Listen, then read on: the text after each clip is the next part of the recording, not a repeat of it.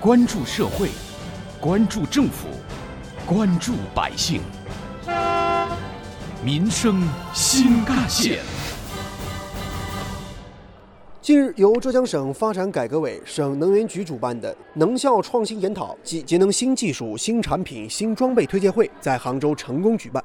主持人对话二十余家企业代表，听他们分享自己在各自领域节能成效方面取得的新进展、新突破。更多内容一起进入今天的民生新干线板块，挖掘新闻真相，探究新闻本质，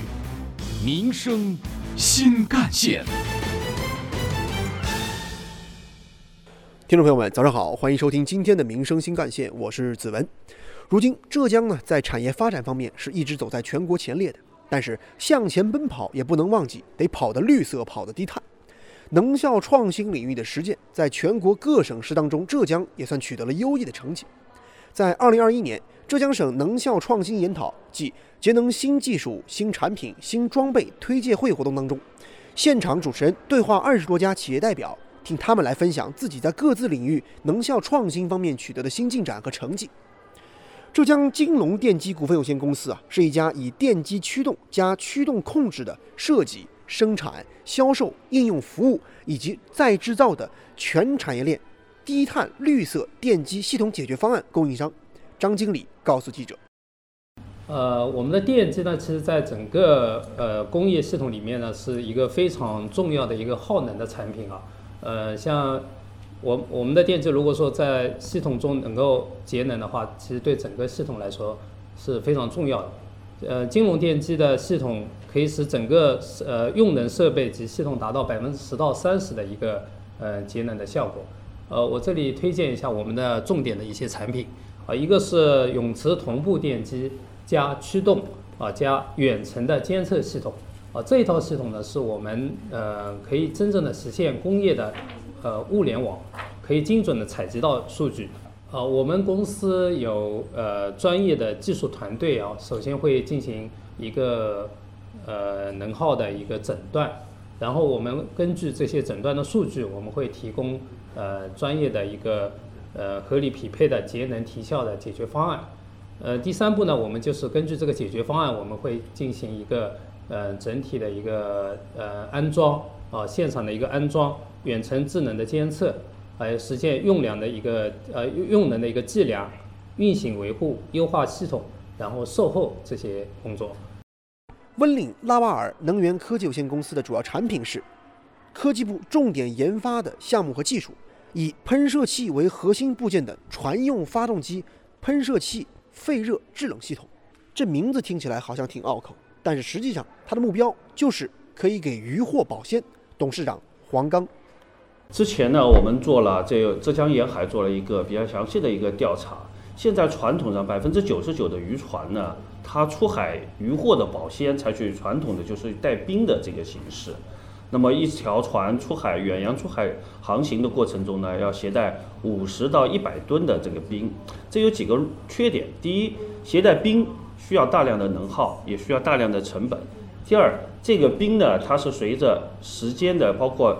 往，特别是往热带海洋的这个航行，它的这个温度的变化，它产生一个变化。第三个呢，这个冰它有的时候会给鱼的表面带来一些擦伤。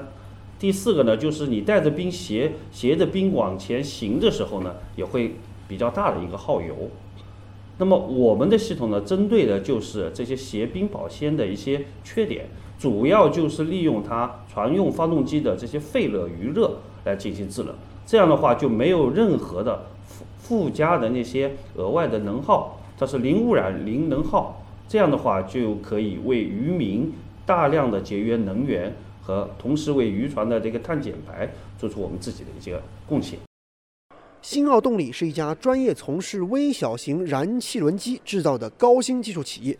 通过多年的技术积累，他们突破了多项关键技术，实现了微小型燃气轮机的中国制造。公司数字化总监许玉丽：那么微小型燃气轮机呢？呃，它是燃气轮机的一种。燃气轮机呢，被誉为是制造业皇冠上的明珠。在我们的这个能源行业中呢，是一个非常重要的一个装备。那么新奥动力呢，从呃二零一二年开始就一直呃在研制这样的一个呃装备。那么经过这么多年的这个呃自主研发，我们现在呢已经有呃已经研制出了一百千瓦级的、三百千瓦级的和呃两兆瓦级的这样的燃气轮机产品。那呃这个产品呢，它主要就是其实是一个发电设备。那么呃通过呃把能源转化呃就是燃料转化成电能的同时呢，它的余热还可以进行啊清洁的利用。那么它整个能源利用效率呢非常高。华为浙江数字能源业务部副总经理乔潘科则认为，通过数字化转型提升企业的运作效率，对于能源行业来说，还涉及到能源企业的生产系统的数字化。只有生产数字化全面推进之后，才可以进一步的调动、转化、使用，同时减少能源消耗。智能光伏方案啊，我们这个致力推动以智能光伏成为这个电力系统的主力能源。比如说这个在青海啊，我们华为助力这个呃国家电投集团华为公司建设全球最大的单体光伏发电站啊，二点二 G 瓦。呃，在在宁夏，我们和那个宝丰集团在十万亩的土地上，我们建设了六百四十兆瓦的光伏项目啊，上面是光伏发电，下面是这个是可以种枸杞，就是呃光农互补。还有我们在这个国外，我们比如说在这个阿根廷，我们也建设了三百兆瓦的这个呃光伏电站，一年发电量就是超过六点六亿度，为十六万家呃十六十六万个家庭用户提供这个清洁用电。除了以上内容，在当天的分享活动当中，开山集团股份有限公司、合肥中科顺昌余热利用科技有限公司的业内人士纷纷参与直播和互动，共享行业的新技术、新突破、新理念和新方法，挖掘新闻真相，探究新闻本质，民生新干线。